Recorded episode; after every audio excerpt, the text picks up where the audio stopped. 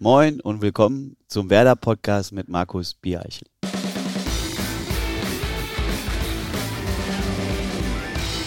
Moin und herzlich willkommen zu unserer 99. Ausgabe des Werder Podcast. Auch in dieser Woche präsentiert von unserem Partner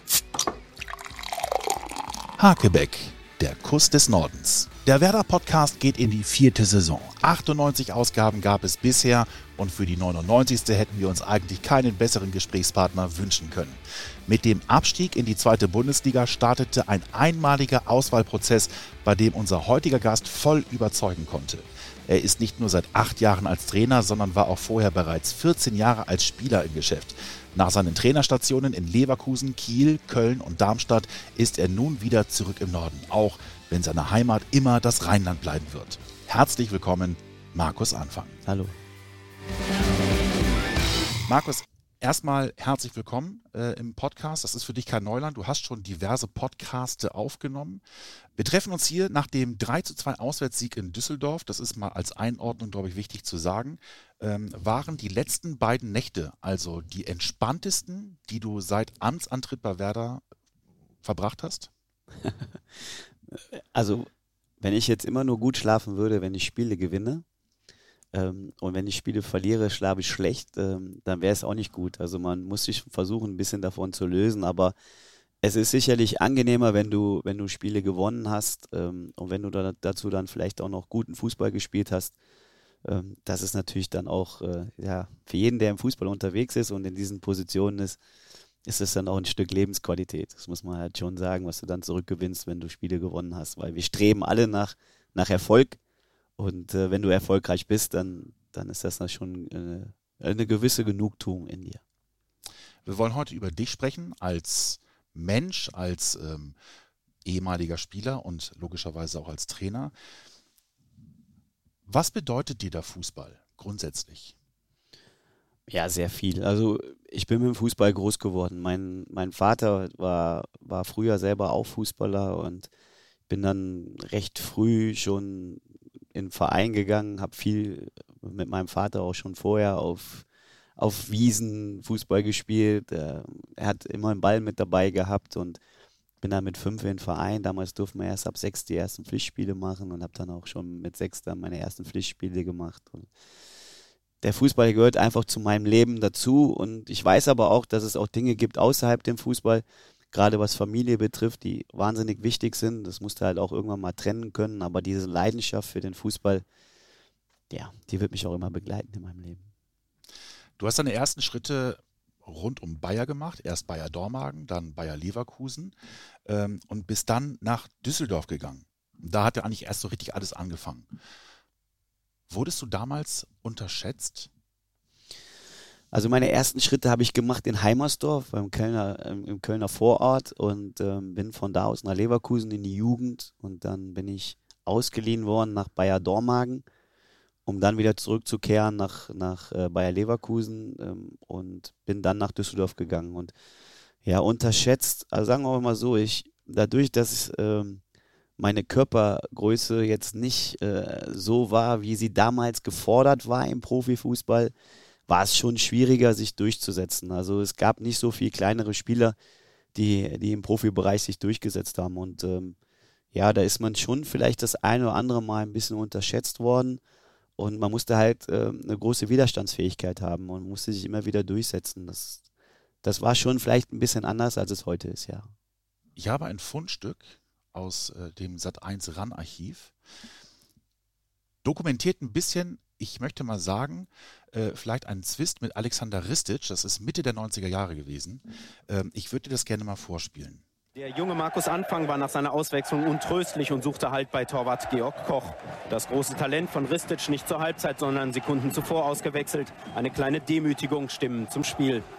Wir können richtig stolz auf uns alle zusammen sein, weil was wir heute geliefert haben, das war schon wirklich so, wie ich mir auch vorstelle hier im Verein. Habt ihr auch so ein klein bisschen für den Trainer gewonnen? Wir haben für uns alle gewonnen. Ein trauriger Markus Anfang, die Fortuna-Fangemeinde deshalb erstmals gespalten. Ristic-Rausrufe wurden erwidert mit Ohne Ristic wärt ihr nicht hier. Kannst du dich daran erinnern? ja, das ist schon ewig her, aber ja, natürlich kann ich mich daran erinnern. Das war eine, eine Situation, ich bin das war das zweite Jahr, glaube ich, als ich äh, Profi geworden bin. Ähm, Im ersten Jahr lief alles in der Rückrunde so, dass ich jedes Spiel gemacht habe. Äh, bin von den Amateuren dazugekommen. Wir haben uns äh, gerettet, obwohl wir eine ganz schwere Situation hatten, eigentlich schon abgeschlagen waren und bin dann als das hoffnungsvolle Talent nach oben gekommen und wie gesagt, wir haben alle Spiele danach gefühlt gepunktet und haben uns am, am letzten oder am vorletzten Spieltag, glaube ich, dann gerettet und haben am letzten Spieltag noch gegen Bayern gespielt, 2-2. Und dann war es die neue Saison und ähm, Alex Ristic damals halt auch als der, der König von Düsseldorf. Und ähm, ich war halt äh, so mehr oder weniger, was er selber auch bezeichnet hat, der, der neue Matthias Sammer von, von äh, Fortuna Düsseldorf. Und äh, wir hatten das Spiel in Leverkusen und das Spiel ist nicht so gelaufen. Und es gab auch schon im Vorfeld immer wieder Querelen, aber nicht zwischen mir und, und, und dem Trainer, sondern halt ähm, zwischen dem Hauswald, also sprich dem Präsidenten und äh, Alex Ristic. Und das war so ein kleiner Machtkampf und ich war da so gefühlt ein kleiner Spielball von dem, weil Hauswald schon wollte, dass ich ähm, alle Spiele mache. Und das erste Spiel gegen Köln haben wir dann verloren, 3-0. Und im zweiten Spiel habe ich gegen Dortmund, glaube ich, draußen gesessen und bin dann reingekommen und habe dann, glaube ich, nachher gegen Leverkusen wieder gestartet und dann hat halt Alex Ristic mich äh, in der 44. Minute ausgewechselt, was er im Nachgang dann auch mir gegenüber dann so geäußert hat, dass er Angst hatte, dass wir durch die Mitte ein Tor bekommen, aber dass es sicherlich sehr unglücklich war, diese Auswechslung und für mich natürlich nicht nachvollziehbar damals gewesen ist, aber es war nie irgendwie ein Problem zwischen Alex Ristic und mir, allerdings zwischen dem Verein und Alex Ristic, der dann auch später gehen musste. Also es war für mich keine angenehme Situation damals, muss man schon sagen. Du bist insgesamt auf 79 Erstliga-Einsätze gekommen. Würdest du rückblickend sagen, das sind zu wenig gewesen, es hätten mehr werden müssen? Ja, definitiv, es hätten mehr werden müssen. Ich hatte dann, leider sind wir in diesem Jahr, ähm, sind wir dann abgestiegen mit Fortuna Düsseldorf und ich bin dann nach Schalke gegangen, die damals UEFA-Cup-Sieger geworden sind und äh, ich habe da ganz wenig Spiele gemacht und wollte dann unbedingt wieder spielen und bin dann ins Ausland gegangen. Da war ich dann doch sehr erfolgreich, muss man schon sagen, aber äh, sicherlich hätte ich wesentlich mehr Spiele in der Bundesliga machen können. Ähm, ich glaube schon, dass das Potenzial, die Qualität die ich schon damals hatte, hatte dann leider mit vielen Verletzungen zu kämpfen und ich glaube, wenn die Zeit in Düsseldorf so gewesen wäre, dass wir in der Liga geblieben wären, dann hätte ich sicherlich ein bisschen mehr Spiele gemacht, schon zur frühesten Jugendzeit dann. Du hast es gerade angesprochen, du bist dann ins Ausland gegangen, äh, zum FC Tirol. Da bist du, wenn man es nach Titel bewerten möchte, ähm, da hast du dein Glück gefunden. Unter anderem bist du dann erstmalig Meister geworden. Das war in der Saison 98, 99. Und noch da haben wir ein kleines Fundstück. Vielleicht erinnerst du dich auch daran. Wir sind noch lange nach. Ich weiß es nicht, der Bürgermeister gesagt, freie Nacht wird vielleicht ausgesprochen. Und dann wird Alles klar, danke. Das war der Markus Anfang und äh, im Punkt der Erfahrung mit Meistertitel. Jetzt hat sich auch Roland Kirchler diesbezüglich Erfahrung angeeignet. Er war ja einer der wenigen der Stammelf, die noch nicht Meister gewesen sind. Das gleiche gilt übrigens für Markus Anfang, der da den Roland Kirchler vom Interview noch weggeschnappt hat. Du bist ihm während des Interviews auf den Rücken gesprungen, hast geschrien, man hat es, glaube ich, gehört. ja, es war, ich muss äh, leider korrigieren, es war 99, 2000. Mhm. Und ähm, ja, es war ein besonderer Moment. Äh, wir haben in der Saison, wir, als ich da hingegangen bin, 98, 99, haben wir in der 10er Liga um Platz 8, 9 gespielt. In der Rückrunde sind wir schon weiter nach vorne gekommen unter Kurt Jahre, der dann Trainer geworden ist. Und dann in dem Jahr sind wir nicht wirklich als Favorit gestartet in diese Meisterschaftssaison und wir haben es aber, wir haben es richtig gut gemacht da mit der Mannschaft und sind dann am Ende bis zum letzten Spieltag ging es und wir mussten das letzte Spiel gegen Austria Wien zu Hause gewinnen und haben es dann auch 2-1 gewonnen. Ja, und danach äh, sind halt alle Dämme gebrochen und das war zehn Jahre nachdem Ernst Happel da den letzten Titel geholt hat. Es war mein erster Titel, mein erster Meistertitel, den ich geholt habe in meiner Karriere und ja, und das Interview war halt, äh, Rolli Kirchler, auch ähm, ein Nationalspieler, Österreicher Nationalspieler, stand dann im Interview da und ich habe ihn einfach nur da stehen sehen und bin ihn auf den Rücken gesprungen und habe gar nicht die Kamera gesehen und äh, ja, habe einfach mal meiner Freude freien Lauf gelassen und er ist dabei rausgekommen. Nach diesen drei Meisterschaften bist du dann zurück nach Deutschland gegangen. Ähm, anderthalb Jahre in Lautern, ein halbes Jahr in Cottbus. Da bist du 30 Jahre alt geworden. Ähm, und dann war so der Punkt, nach Cottbus hast du fünf Monate pausiert. Genau. Trotz 30 Jahren, wo man ja sagt, das ist noch ein gutes bis sehr gutes äh, Fußballeralter. Hast du damals schon überlegt, ah, das war's? Nee, es war eine, eine schwere Zeit. Ich bin dann, äh, wir hatten in Innsbruck schon Schwierigkeiten hinten raus, dass wir eine, eine wirtschaftliche Situation hatten vom Verein. Die war halt sehr schwierig. Du bist dreimal Meister geworden und der Verein ist Konkurs gegangen. Wir haben, die gesamte Mannschaft hat äh, kein Geld mehr bekommen hinten raus. Wir haben, glaube ich, sieben, acht Monate ohne Gehalt gespielt. Ähm, dann ist der Verein Konkurs gegangen. Ich bin in der Zeit nach Kaiserslautern dann gewechselt und es war eine schwierige Situation damals für alle, dass es den Verein auf einmal von jetzt auf gleich nicht mehr gegeben hat. Jogi Löw war damals Trainer und wenn du dreimal Meister bist und auf einmal gibt es diesen Verein nicht, das ist schon eine Ausnahmesituation. Und wir haben damals bei der Kriminalpolizei aussagen müssen, wir mussten vom Finanzamt aussagen und also wir haben viele Sachen erlebt und es hat auch was mit einem gemacht und ich bin dann in Kaiserslautern, ähm, wo ich nach Kaiserslautern gegangen bin, habe ich mich dann nach ein paar Spieltagen schon schwerer verletzt und dann war auch das Problem, dass da auch wirtschaftliche Probleme waren, äh, aufgrund der Steuernachzahlungen und äh, mit Atze Friedrich damals. Und es hat sich so durchgezogen. Und ähm, ja, und dann bin ich irgendwann in der Winterpause, irgendwann ähm, ist dann unter Erik Geretz noch, ist Erik Geretz äh, hat dann äh, mit René Zejegi damals die, die Führung gegeben da in Lautern und wir sind dann mit mehreren Spielern suspendiert worden, was keine Gründe hatte. Und ich bin dann nach Cottbus und am ersten Spieltag der Rückrunde ist dann Erik Geretz entlassen worden und Kurt Jara ist da Trainer geworden, mit dem ich zweimal österreichischer Meister geworden bin. Das war für mich alles auch sehr schwierig so zu verstehen. Und meine Familie war in Kaiserslautern, ich war in Cottbus alleine und äh, das war nicht so leicht. Ich konnte dann in Cottbus, habe ich dann eine Herzmuskelentzündung gehabt, konnte da nicht so wirklich Gas geben und als ich dann zurückgekommen bin aus der Zeit, war, war schon, ähm, war für mich schon sehr emotional mit, mit, meiner, meiner großen Tochter, die damals drei war und ähm, ich hatte nicht das Gefühl, dass ich jetzt äh, leistungsfähig bin und bin dann erstmal mit der Familie zurück nach Köln gegangen und habe mir, hab mir erstmal eine Bleibe gesucht und habe mich aber fit gehalten beim MSV Duisburg und wollte aber nichts annehmen. Also es war für mich eine schwere Zeit, eine emotional schwere Zeit damit klarzukommen. Und ähm, ich musste halt auch für mich einsehen, dass ich erstmal wieder bei 100 Prozent sein will. Und da brauchte ich auch eine gewisse Zeit. Und als dann alles wieder in, in geregelten Bahnen war, habe ich dann auch wieder angefangen und habe dann gesagt, okay, jetzt, jetzt bist du bereit dafür, du bist fit, du hast mittrainiert, dein Körper funktioniert, deine Familie geht's gut. Und dann ähm, habe ich in Duisburg halt einen Vertrag unterschrieben und bin dann mit MSV aufgestiegen. Und du hast dann in der zweiten Liga auch eines deiner wenigen Tore äh, geschossen. Du warst nicht der richtige Goalgetter, wo du ja Spielmacher mhm. warst, äh, hast du erstaunlich wenige Tore geschossen. Mhm. Ähm, eins hast du im Pokal geschossen. Das war besonders schön, auch wenn ihr am Ende verloren habt. Du wirst dich wahrscheinlich erinnern können. Du hast euch nur ein Pokaltor gemacht. 60 München. Genau. Mhm. Genau. Das klang damals so. Es geht los mit Freistoß Duisburg. Und es geht weiter mit dem 1 zu 2 Anschlusstor. Markus Anfang in der 48. Minute.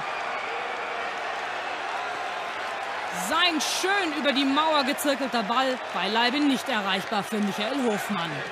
Das war die Zusammenfassung im Sportstudio. Warum warst du so torungefährlich, will ich es mal nennen? War ich eigentlich gar nicht. Also ich bin zur, zur Düsseldorfer Zeit habe ich viele Situationen gehabt, wo ich hätte Tore machen können. Das habe ich aber damals nicht hinbekommen, habe aber viele Assists gemacht. Ich glaube, die Statistiken an sich, die, ich, wenn, wenn ich habe äh, ganz viele, damals mein Vater hat viele, viele Spiele aufgenommen. Ich habe die auch größtenteils alle auf DVD gehabt.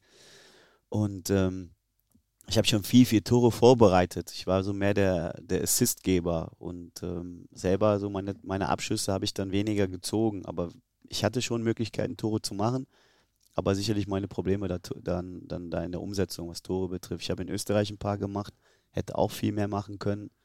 Aber ich war dann, bin dann immer mehr vom Zehner zum Achter, zum, zum Sechser, war mehr so der Spieler, der von hinten das Spiel mit aufgebaut hat, der mehr diesen vorletzten oder letzten Pass gespielt hat, aber weniger der, der dann vorne vorm Tor dann selber den Abschluss gesucht hat. Mhm. Erstaunlich ist, was danach folgt, weil man hatte das Gefühl, das ist äh, so der Versuch, den richtigen Moment zu finden, um mit dem Fußball aufzuhören. Du gehst ja nach Düsseldorf, also da, wo du ja damals dann deine Profikarriere richtig gestartet hast. Die spielten damals in der dritten Liga. Regionalliga, so hieß es. Das war das Jahr, bevor die dritte Liga eingeführt wurde. Genau. Und ihr hattet ja die Möglichkeit, auch sogar aufzusteigen. Wurdet am Ende hinter Oberhausen und LR Aalen Dritter. Und seid dann im Grunde nicht aufgestiegen. Habt euch aber für die dritte Liga qualifiziert. Wäre das ein perfekter Zeitpunkt gewesen, zu sagen, so ist wunderbar, jetzt kann ich in aller Ruhe meine Karriere ausklingen lassen? ja, das war auch so. Also ich habe äh, in Düsseldorf damals unterschrieben. Von Duisburg aus bin ich dann nach dem Abstieg aus der Bundesliga, wo ich gemerkt habe, mein Körper funktioniert leider nicht mehr so, weil ich recht früh schon einen Knorpelschaden im Knie hatte ähm, zur Tiroler Zeit und habe dann gesagt, so okay, jetzt ähm, nach dem Abstieg mit Duisburg, jetzt gehst du nach Düsseldorf. Habe auch das erste Jahr auch einigermaßen funktioniert und im zweiten Jahr habe ich dann auch recht viele Spiele gemacht. Allerdings ähm, hatte ich im Vertrag 25 Pflichtspiele und dann hätte ich den Vertrag verlängert und ich war, glaube ich, acht oder zehn Spieltage vor Schluss. Ähm, kam dann so ein bisschen die Order, dass ich nicht mehr spielen sollte. Und ähm, es war einfach so damals und ich habe gesagt, okay, dann ist es so und dann ist der Vertrag ausgelaufen, dann wollte ich auch aufhören und äh, habe auch dementsprechend dann für mich abtrainiert und äh, das Thema war eigentlich durch und dann ja, dann habe ich einen Anruf bekommen von meinem ehemaligen Mitspieler aus, aus Österreich. Damals hieß der Verein ja dann Wacker Innsbruck. Und ähm, ist eine Zehner ausgefallen, ob ich mir vorstellen könnte, nochmal bis zur Winterpause äh, ein paar Spieltage auszuhelfen. Dann habe ich gesagt, okay, dann probiere ich mich nochmal irgendwie fit zu machen. Und dann habe ich das gemacht, dann bin ich dahin und habe mich am ersten Training, Abschlusstraining, habe ich mich äh, verletzt, habe meinen Oberschenkel Vorderseite Muskelfaserriss geholt habe dann aber damit die Spiele gemacht, habe gesagt, komm, ich spiele jetzt damit, es ist am Ende auch egal und wenn es noch größer aufgeht, dann ist es auch größer aufgegangen. Dann ist es halt so und wollte dann ähm, im Dezember aufhören und dann hat mich der Mario Basler angerufen und dann damals er, Trainer Eintracht Trier. Genau, Trainer Eintracht Trier und hat gesagt, äh, wir spielen gegen Abstieg, du musst mir helfen. Und aus der, aus der Kaiserslauterner Zeit kann ich den Mario halt noch habe ich gesagt, ich kann nicht mehr so laufen, ich kann nicht mehr so spielen, ich, ich soll es dann so machen, wie er es immer gemacht hat. und da habe ich gesagt, also nicht trainieren, nur spielen. Und da hat er gemeint, ja, ähm, aber gut spielen. Ja, okay, ich gesagt, ich werde es versuchen. Ähm, habe das dann gemacht, habe aber als Bedingung gestellt, dass ich meine Trainerscheine mache und dass ich halt schon dann anfange, so nach und nach in den Trainerbereich mit reinzukommen. Du hast da auch als Scout angefangen, ne? Also während du da noch unter Vertrag standest, hast du als Scout gearbeitet. Ja, hinten raus war es dann so, Mario ist dann irgendwann im März, glaube ich, 2010 entlassen worden. Und ähm, dann gab es den Reinhold Breu, der das damals ähm, übernommen hat, der dann gesagt hat, wie sieht's aus und machst du noch weiter? Ich sage, nein, ich mache nicht mehr weiter. Ja, okay, dann will er jetzt gerne einen Umbruch machen. Ich sage, okay, dann gehe ich halt ein bisschen in die Richtung und gucke mir halt Spieler an und Spieler an und fahre ein bisschen rum und höre halt auf mit dem Fußballspielen von jetzt auf gleich. Und ähm, das wurde dann als Scout deklariert. Am Ende war es halt für mich einfach eine Orientierung, dass ich mich halt orientieren konnte und ein bisschen in den Bereich mit reingucken konnte, was es überhaupt auf dem Markt an Spielern gibt und ähm, ja, welchen Bereich ich mich dann ungefähr bewegen möchte. Und habe aber da schon in der Zeit dann meinen A-Schein gemacht, habe vorher schon unter Mario noch, als er noch da war, meinen B-Schein gemacht und da habe dann, wie gesagt, den A-Schein gemacht und bin dann diese Trainerschiene immer weitergefahren. Wann war dir das denn klar, dass du Trainer werden willst? Gab es diesen einen Moment in deiner Karriere? Nee, mein Vater war ja mein Trainer und ich habe halt auch viel in dieser Zeit in, als Spieler davon mitgenommen, dass ich halt schon versucht habe, viel das Spiel zu verstehen und auch vielleicht das ein oder andere mitgenommen, was man anders machen kann, gerade aus meiner, aus meiner Karriere, dass man vielleicht nicht nur auf Körpergröße setzt, sondern dass man auch auf diese spielerische Qualität setzt und habe mir das so ein bisschen mitgenommen und gesagt, wenn du mal Trainer werden willst, dann versuchst du das ein bisschen anders umzusetzen und und habe auch viel als Trainer gedacht und äh, habe auch schon unter Marius Zeit dann ab und zu mal mit ihm auch über ein paar The Themen gesprochen, was Trainer betrifft. Und äh, ja, so hat sich das halt entwickelt. Am Ende sind es neun Vereine als Spieler in 16 Profijahren gewesen. Das würde man gemeinhin als Wandervogel bezeichnen. Fühlst du dich auch als solcher? Also neun verschiedene Vereine. Mhm. Ja, nee, eigentlich, also es war halt schon so, dass ich hätte auch sicherlich in Düsseldorf ähm, zu Beginn äh, meiner Karriere vielleicht ähm, hätte ich da, da bleiben können, wenn ich versucht hätte, da mit, mit den Verantwortlichen irgendwie eine Lösung zu finden, wobei ich eigentlich nicht eingeplant war. Damals vom Frank Mill, der damals äh, Manager war, der hat mich da nicht gesehen in der zweiten Liga, der hat mich eigentlich nur ähm, angesprochen, ob ich mir das vorstellen könnte, weil er, glaube ich, äh, das auch irgendwo machen musste, aber ich war da nicht so wirklich vorgesehen. Ich wäre gerne länger bei einem Verein geblieben. Ich wäre ja auch gerne länger in Kaiserslautern geblieben, aber die Rahmenbedingungen waren halt einfach anders und die Entscheidungen sind anders getroffen worden und dann ist das halt manchmal so im Fußball. Aber ich habe insgesamt vier Jahre für Fortuna Düsseldorf gespielt. Ich glaube schon, dass, dass das eine lange Zeit dann ist. Ich habe äh, im Jugendbereich in Leverkusen gespielt, im Seniorenbereich in Leverkusen gespielt. Also ja, ich habe halt immer Herausforderungen gesucht. Und vielleicht lag es halt dann daran, dass man dadurch dann den nächsten Schritt macht und ähm, oder halt vielleicht auch mal sich da nicht durchsetzt, so wie es in, in, auf Schalke war. Und dann musst du halt auch wieder eine Veränderung machen. Und ja, dadurch habe ich viel kennengelernt, ähm, bin viel rumgekommen, habe viele Leute kennengelernt im Fußball und habe eigentlich weniger Probleme mit Anpassungen. Du bist ähm, ja relativ straight dann auch in diesen Trainerbereich gegangen, äh, was erst in der Landesliga aktiv ja. als Trainer. Das war aber, glaube ich, eher äh, so eine Heimatverbundenheit.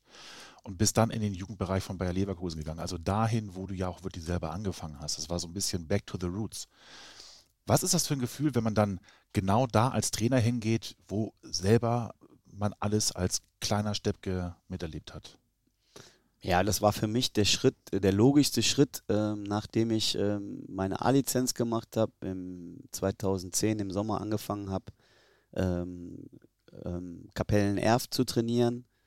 Ein, ein, kleiner Verein, in der Niederrheinliga damals ähm, und habe da zweieinhalb Jahre gearbeitet und habe dann in dieser Zeit meinen Fußballlehrer gemacht. Also für mich war es wichtig, dass ich die Sachen selber mache. Also ich wollte nicht über einen großen Verein diese Sachen machen, sondern ich habe sie selber gemacht. Ich habe selber meine B-Lizenz gemacht, ich habe selber meine A-Lizenz gemacht, ich habe selber meinen Fußballlehrer angefangen und ähm, mit diesem Fußballlehrer fängst du an, halt auch nochmal anders von der Struktur zu arbeiten, nochmal professioneller in allen Bereichen zu werden. Und dann war für mich der logische Schritt, nachdem mich der Jürgen Gelsdorf damals angesprochen hat in Leverkusen, willst du das gerne machen? Willst du gerne in den, in den NLZ-Bereich in Leverkusen rein? Da war für mich klar, also professionelle Strukturen, toller Verein, ähm, dementsprechendes Umfeld, das, das machst du auf jeden Fall. Und äh, ja, es ist natürlich schon wie so ein bisschen nach Hause kommen. Damals war Michael Rechke, der war früher mein A-Jugendtrainer. Damals war ähm, Jürgen Gelsdorf, der war damals A-Jugendtrainer, als ich da hingekommen bin und Rechke B-Jugendtrainer war. Ähm, und habe halt mit Jörg Bittner, der da schon immer und ewig im NLZ ist, natürlich viele Leute angetroffen, die, die ich kannte. Und das war für mich natürlich ähm, richtig gut. Also auch das Umfeld an sich richtig gut. Und ich durfte da sehr viele Erfahrungen machen, ähm, professionell zu arbeiten, professionellen Umgang mit jungen Spielern, mit entwicklungsfähigen Spielern, aber auch ähm, einen, engen Kontakt zum, zum Lizenzbereich, dass man sich das auch angucken kann. Also es war für mich, glaube ich, der logischste und beste Schritt, den ich damals machen konnte. Und der erfolgreichste. Ihr seid dann deutscher B-Jugendmeister geworden. Das war im Jahr äh, 15, 16. Auch da können wir gerne mal reinhören. Leverkusen mit Popovic und Havertz auf Akainak. Tolles Auge von ihm durch die Schnittstelle auf Havertz und der beste Torschütze der Werkself in der Liga macht das 1 zu 0 knapp eine Stunde gespielt. Prima Ball vom Kapitän und dann Havertz mit dem Abschluss. Zwei, die natürlich extrem glücklich sind. Tom Zicher und Markus Anfang. Erstmal herzlichen Glückwunsch natürlich zum Titel. Wie anstrengend und wie schwer war es heute an der Linie? An der Linie war es äh, immer anstrengend, weil das Spiel halt einfach spitz oder Knopf war. Viele Standardsituationen, viele Zweikämpfe, zwei Mannschaften, die sich brutal verdient haben, in dieses Endspiel zu kommen. Kann halt am Ende nur einen Sieger geben und das waren Gott sei Dank wir. Tom Zichon ähm, hat dich seitdem tatsächlich immer begleitet. Ja, stimmt. Es war, muss sagen, wir haben davor schon ähm, ein Jahr gehabt, wo wir mit der U17 richtig guten Fußball gespielt haben, die Jungs sich gut entwickelt haben, weil das ist das Wichtigste im NLZ, dass die Jungs sich entwickeln. Und in dem Jahr war es halt, ähm, wir hatten halt, muss man sagen, auch einen, einen, richtig guten Jahrgang und ja, dadurch, dass es keine U17, äh, U16 gibt in Leverkusen, war es halt so, dass die U16, U17 zusammenliegt und ähm, dass es eigentlich nur diese U17 an sich gibt. Und das hat natürlich dann auch dementsprechende Herausforderungen für, für Trainer. Und äh, Tom und, und ich haben uns äh, halt, wir waren halt verantwortlich für die U17 damals. Und es ist eine sehr große Mannschaft gewesen mit bis zu 28, 29 Spielern, die du Krass. halt dann am Ende auch betreust. Und mhm. du musst halt Spiele machen für, für die Spieler, die, die weniger spielen. Ähm, du musst aber trotzdem Spieler weiterentwickeln. Also es war eine tolle Aufgabe, die wir da hatten. Und ähm, dieser Jahrgang, muss man sagen, der hat sich auch wahnsinnig gut entwickelt. Und man sieht das ja jetzt an Kai, der, der dann wirklich durchgestartet ist. Und es war nicht immer so abzusehen, aber man konnte schon sehen, dass er ein Top-Spieler ist. Es gab noch andere Spieler da, mit Güven Yalcin zum Beispiel, der jetzt in der Türkei auch Nationalspieler geworden ist. Also es hatte schon viel Potenzial und wir haben uns auch, muss man sagen, ähm, so in dieser Jahr, in diesem, dieser Zeit haben wir uns natürlich auch wahnsinnig gut kennengelernt, ähm, gerade Tom und ich weil wir natürlich viele, viele Abläufe gleich hatten. Und von da an war es halt so, dass, äh, ja, dass wir halt immer zusammengeblieben sind. Weil es der Zufall so will oder weil es für dich Voraussetzung war? Ja, weil es A gut funktioniert hat und harmoniert hat. Ähm, wir haben, ähm, wir haben äh, die Abläufe, die wir damals schon hatten, die haben wir beibehalten. Man muss nicht viel miteinander reden. Ähm, äh, man, man weiß eigentlich schon, was der andere denkt. Das war schon sehr wertvoll, aber es war halt auch so, das muss man sagen. Ich bin dann in die U19 als Trainer mit Markus von Ahlen zusammen. Und ähm, Tom ist so ein bisschen in Leverkusen dann in die Rolle reingedrückt worden. Ähm, er wollte eigentlich auch im Trainerbereich bleiben, in die Rolle reingedrückt worden, dass er äh, Spitzenfußballanalyse machen sollte, was bis dato noch nicht so gab in Leverkusen, sollte sich da ein bisschen orientieren und ein bisschen durch die Weltgeschichte fliegen, um sich alles anzugucken und, und wo soll der Fußball hingehen. Ähm, aber das war eigentlich jetzt auch nicht so sein Bereich. Und dann kam halt dieses äh, Angebot von Kiel und Vertrag von, von Tom ist auch äh, dann im darauffolgenden Jahr ausgelaufen. Und in Kiel war es halt so, dass man auch keinen Co-Trainer an sich da hatte und äh, Tom auch sich das direkt vorstellen konnte. Und so haben wir diesen Weg dann nach Kiel gewählt. Das war ja dann die erste Station außer Kapellen-Erft im Herrenbereich als Trainer. Dann kommst du aus dem Jugendbereich, bist deutscher B-Jugendmeister geworden, ähm, also warst erfolgreich, aber musstest du dich da mehr beweisen? Nein, eigentlich nicht. Es war nicht so. Dadurch, dass ich ja auch selber jahrelang im Profibereich war, ich weiß man natürlich, wie so ein Spieler tickt und äh, es war halt damals so, Kiel war, glaube ich, 14. In der, in, der, in der dritten Liga oder so, 12., 14. in der dritten Liga. Und wir sind da hingekommen. Einige Spieler kannten wir aus der Vergangenheit, Leverkusen noch. Ähm, und äh, einige Spieler lernst du halt dann ähm, dementsprechend neu kennen. Aber der Seniorenbereich war mir A, erstmal nicht fremd, dadurch, dass ich schon Senioren trainiert hatte, zweieinhalb Jahre. Und äh, B, war ich halt selber Profi und da ist halt die Anpassung für mich dann weniger das Problem gewesen. Du hast einen Punkteschnitt von 1,71 hingelegt in zwei Jahren mit Kiel, was dann dazu geführt hat, ähm, dass ihr aufgestiegen seid und dann noch in die Relegation um die erste Liga ähm, teilgenommen habt. War das wie so ein modernes Märchen, was du, sag mal, bis zu dem Spiel gegen den VfL Wolfsburg äh, erlebt hast? Nee, wir haben uns, man muss halt sagen, es hat ein bisschen gedauert. Wir sind da hingekommen, der erste Länderspielpause und ähm, haben ja komplett was anderes gemacht als die Vorgänger. Also Carsten Neitzel hat das ähm, mehr auf den Mann gemacht. Wir haben das dann ähm, versucht, halt ähm, auch in, in Räumen aufzuteilen. Und ähm, wir haben aber auch davon profitiert, dass er viel auf den Mann verteidigt hat. Also das war schon für uns auch ein Vorteil, den wir dann mitgenommen haben. Und ähm, die Mannschaft war, war gut zusammengestellt worden von Carsten Neitzel damals. Und äh, wir konnten damit auch dementsprechend gut weiterarbeiten das hat dann auch, wie gesagt, gedauert. Es war ein Prozess. Wir haben da mal Spiele gewonnen, unentschieden, verloren. Äh, wir waren so bis zum Winter, waren wir, glaube ich, so irgendwo Platz 5, 6 irgendwo. Wir waren gar nicht oben dabei, groß. Wir waren immer so auf Schlagdistanz. Und es hat halt einfach gebraucht. Wir haben dann wieder eine Transferperiode bekommen, wo wir Spieler holen konnten, Spieler loswerden konnten. Und so hat sich das entwickelt. Und dann haben wir mal zwei Spiele gewonnen, aber nie drei Spiele gewonnen. Und irgendwann ist der Knoten geplatzt, gerade hinten raus in der Drittligasaison. Und wir sind auf einmal durchmarschiert und sind dann, sind dann aufgestiegen. Und als wir dann aufgestiegen sind, hat man gemerkt, dass da die Mannschaft, die ist zusammengewachsen, das war eine Einheit.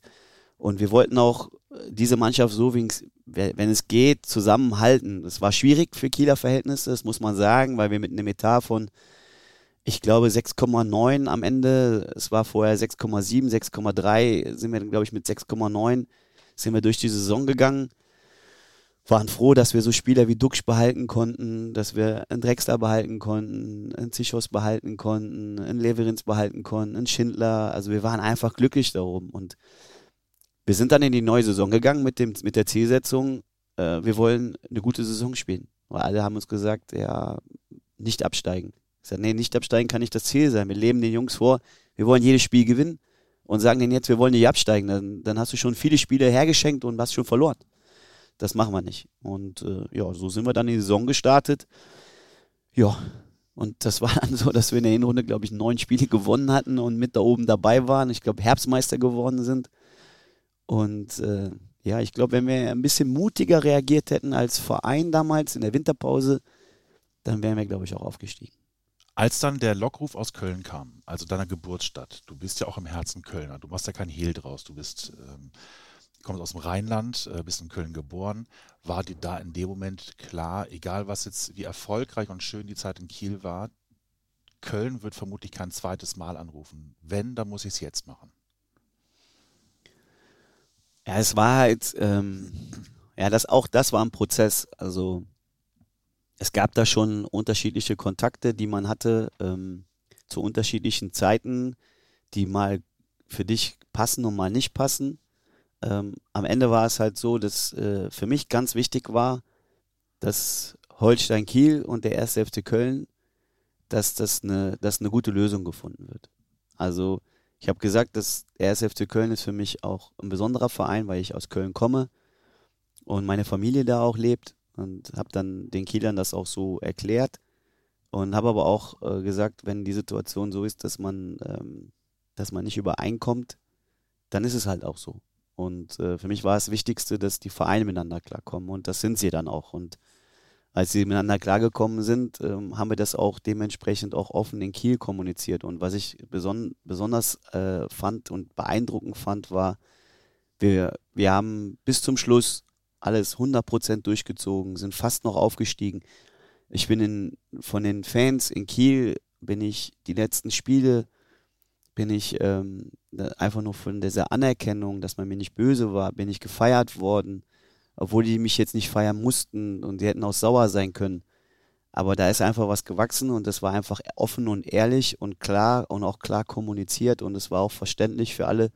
Und deswegen fand ich es auch so, so besonders, diesen Moment, dass ich ähm, in Kiel dann auch nach dem letzten Spiel gegen Wolfsburg ähm, wie ich da verabschiedet worden bin. Also Kiel ist ein ganz großer Bestandteil in meiner Trainerkarriere, weil es der erste Schritt war in, in dem bezahlten Fußball als Trainer und, und äh, dass wir das so damals hinbekommen haben als Verein und diese Abmachung mit Köln, dass das so funktioniert hat, das war für mich äh, äh, sehr wichtig und sehr wertvoll. Ganz so positiv lief es in Köln dann am Ende nicht, wie wir wissen. Ähm, du bist nach dem 31. Spieltag und der 1 2 Niederlage gegen Darmstadt entlassen worden. Ihr hattet damals sechs Punkte Vorsprung auf den dritten Tabellenplatz, also auf, auf den nicht, ersten Nicht-Aufstiegsplatz, direkten Aufstiegsplatz, bei noch drei ausstehenden Spielen. Die Begründung von Armin Fee wollte ich dir einmal vorspielen. Wir haben natürlich intensive Gespräche geführt, die intern waren. Und die werde ich natürlich auch nicht der Öffentlichkeit äh, dann preisgeben. Das gehört sich auch nicht aus meiner Sicht. Äh, allerdings äh, sehe ich ein paar Dinge anders, wie, es immer heißt, sind wir ja schon letztendlich fast aufgestiegen und können auf der Couch dann noch erleben, wie man aufsteigt. Da bin ich anderer Meinung. Wir haben, äh, müssen auf jeden Fall noch ein Spiel gewinnen. Und äh, ich habe schon viele Dinge erlebt im Sport und deswegen ist es mir wichtig, dass man nicht irgendwo leichtfertig da reingeht, sondern dass es eben gefährdend ist, dass unser Ziel immer noch gefährdet ist. Und das ist jetzt im Endeffekt äh, das dritte Mal in der Saison. Und das war mir, war mir dann auch äh, jetzt einmal zu viel. Und mehr möchte ich eigentlich zu dem auch gar nicht groß was sagen. Und jetzt will ich auch gar nicht so tief reingehen, ehrlicherweise. Aber mich interessiert trotzdem diese drei Dinge, die er gemeint hatte. Waren das die drei Niederlagen innerhalb der Saison zu Hause? 3 zu 5 gegen Paderborn, 1 zu 2 gegen Duisburg, 1 zu 2 gegen Darmstadt? Oder war es die Aneinanderkettung von vier Spielen ohne Sieg mit nur zwei von zwölf möglichen Punkten? Weißt du das? Oder war es was ganz anderes? Da müssten wir jetzt den Armin Fee fragen und weniger mich fragen. Es ist halt schwierig. Also die Zeit in Köln war, äh, auf der einen Seite habe ich sie genossen, weil das Stadion und das Umfeld und diese Mentalität, ich kenne die halt ähm, und ich fühle die halt auch selber. Ähm, war für mich ein besonderer Moment, Trainer beim ersten FC Köln zu sein. Die Erwartungshaltung, die, die war sehr hoch. Ähm, es ging gar nicht um das Ziel. Das Ziel Aufstieg, das war, stand außen vor, das war klar. Es ging um die Erwartungshaltung. Man musste gefühlt einfach jede Mannschaft aus dem Stadion schießen und das machst du in der zweiten Liga nicht. Und das weiß man, glaube ich, jetzt im Nachhinein auch. Und das sieht man ähm, auch, wenn ich jetzt ein Bremen-Trainer bin, aber das hat jetzt nichts mit dem HSV an sich zu tun, aber man sieht halt, wie schwer es einfach ist, aus der zweiten Liga aufzusteigen. Und ähm, ja, wir hatten wenn das Ziel dreimal gefährdet war, so wie jetzt auch Armin da in dem, der Aussage ähm, oder mit, mit, der, mit der Aussage dann versucht hat, auch dieses, diese Entlassung zu erklären. Wir waren am Ende, wenn man das so nimmt, äh, 34 Spieltage, weil nach diesem 31. Spieltag hat sich an der Platzierung nichts mehr groß geändert und äh, es ist alles gleich geblieben. Also ob ich jetzt da war oder nicht da war, man war von 34 Spieltagen 20 Spieltage Tabellenführer und 10 Spieltage Zweiter. So, also man war 30 Spieltage auf dem Aufstiegsplatz. Ich glaube jetzt nicht, dass irgendwo ein Ziel in Gefahr war, aber äh, so wie die Formulierung war, so war auch die Erklärung mir gegenüber, dass man, dass man äh, gefühlt einfach Angst hat, dass man das Ziel nicht erreicht. Und ähm, man hatte sechs Punkte Vorsprung. Am Ende weiß man ja, dass am, eigentlich man am 28. Spieltag mit den Punkten schon aufgestiegen ist. Ähm, und es ja, könnte eine Erklärung sein, dass du aus den letzten vier Spielen dass es so, ähm, dass wir da halt äh, zu wenig Punkte geholt haben. Wir haben von den letzten zehn Spielen sechs gewonnen, zwei unentschieden und zwei verloren. Vielleicht war es das. Es kann sein, dass man das so und so bewertet. Wir hatten, ich hatte privat halt auch eine schwere Zeit da. Mein Vater ist damals äh, umgefallen in, in, in Duisburg, als man, äh, als wir 4-4 gespielt haben in Duisburg und an dem Tag, als ich entlassen worden bin, ist mein Vater aus dem Krankenhaus auch entlassen worden. Und ähm, für mich war es trotzdem ein Sieg, weil mein Vater noch lebt. Und das war für mich der wichtigste Sieg, den ich äh, geholt habe zu der Zeit in Köln. Und ich glaube, dass die Kölner dann, äh, dass sie aufgestiegen sind, ähm, war dann auch nicht mehr zu verhindern. Also trotzdem, dass wir jetzt nicht mehr Trainer waren. Also von daher glaube ich, wenn man im Nachhinein sieht, wie es dann gelaufen ist, würde vielleicht Armin auch die eine oder andere Entscheidungen anders treffen. Da muss man vielleicht auch mal für sich dann Revue passieren lassen. Aber ich mache da gar keinen Vorwurf, weil, wie gesagt, diese Zeit in Köln mit dem ganzen Drum und Dran war ähm, die Erwartungshaltung einfach erdrückend für viele, auch im Verein und um den Verein rum. Und die Zielsetzung, die ähm, ist einfach ähm, unter den Teppich gefallen. Und ich glaube, das war das größte Problem am Ende ist ja der Busfahrer quasi der Trainer gewesen. Ähm, ich will jetzt dem Kollegen Pavlak nicht zu nahe treten, aber ähm, sie sind auf der Reise genau ein Spieltag später, auf der Reise dahin nach Aue, glaube ich, sind sie dann tatsächlich aufgestiegen. Es war gar kein Trainer eigentlich mehr nötig. Ähm, jetzt hast du so unglaublich viel erlebt. Was war, wenn du jetzt all diese Stationen als Spieler und auch als Trainer, was war denn vielleicht deine prägendste Zeit? Boah, das ist schwer, weil ähm, im Prinzip hast du ja, auf jeder Station nimmst du was mit. Und ähm, du machst ja sowohl mit negativen Erfahrungen nimmst du was mit, wie auch mit positiven Erfahrungen. Deswegen ist es schwierig zu sagen, da bist du am meisten geprägt worden. Ich glaube, für mich war es als Mensch ähm, einfach auch wichtig, dass ich, äh, dass ich viele Dinge alleine, alleine äh, abhandle, dass ich mich entwickle als, als Mensch auch. Und da war die Zeit in Österreich natürlich durch diese große Distanz, die ich hatte, war für mich natürlich sehr wertvoll und dass du dich dann da auch durchsetzen musst. Viele sagen halt, ja, du bist nicht im Ausland, du bist in Österreich. Doch, du bist im Ausland. Du bist eben in Österreich. Und Sprache, ja, einige sagen, ja, okay, aber trotz alledem musste ich auch dran gewöhnen. Und es war halt auch so, die Zeit in Österreich, wenn du als Deutscher nach Österreich fährst äh, zum Skifahren, dann bist du der Tourist, der bringt was mit. Und äh, so war ich halt nicht der Tourist, der was mitbringt, sondern ich war halt der Spieler, der was mitgenommen hat. Und das, das wird auch anders gesehen. Und äh, am Anfang war ich halt der, der sie so schön sagen in Österreich. Und nachher war ich halt der Tiroler. Und äh, da weiß man halt auch, äh, bist der Tiroler, bist der Mensch, bist kein Tiroler, bist kein Mensch. Äh, am Ende war ich der Tiroler ähm, und bin da im Prinzip heimisch geworden.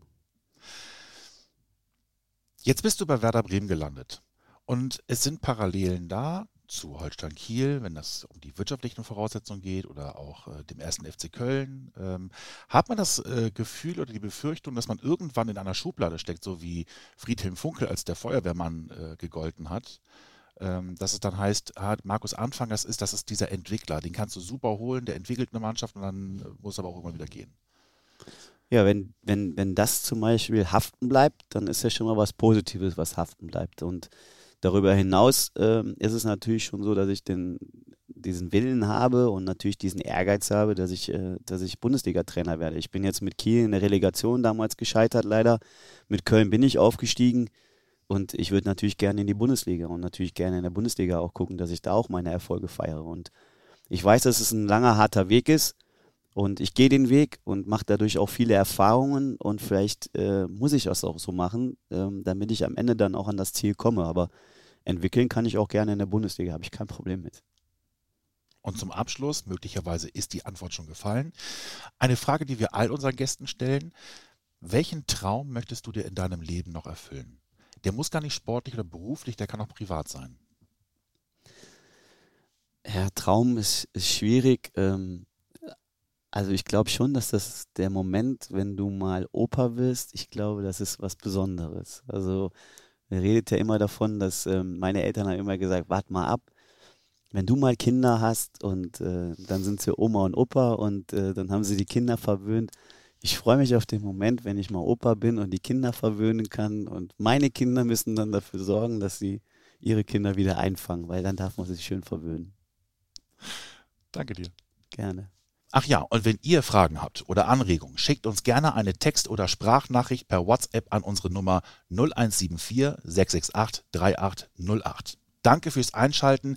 Das war die 99. Ausgabe. Denkt dran, ihr könnt diesen Kanal auch abonnieren, damit ihr keine neue Folge mehr verpasst. Zu hören gibt es uns nach wie vor auf Soundcloud, Spotify, dem Apple Podcast und dieser. Ich freue mich, wenn ihr beim nächsten Mal wieder einschaltet. Bis dahin, macht's gut. Tschüss.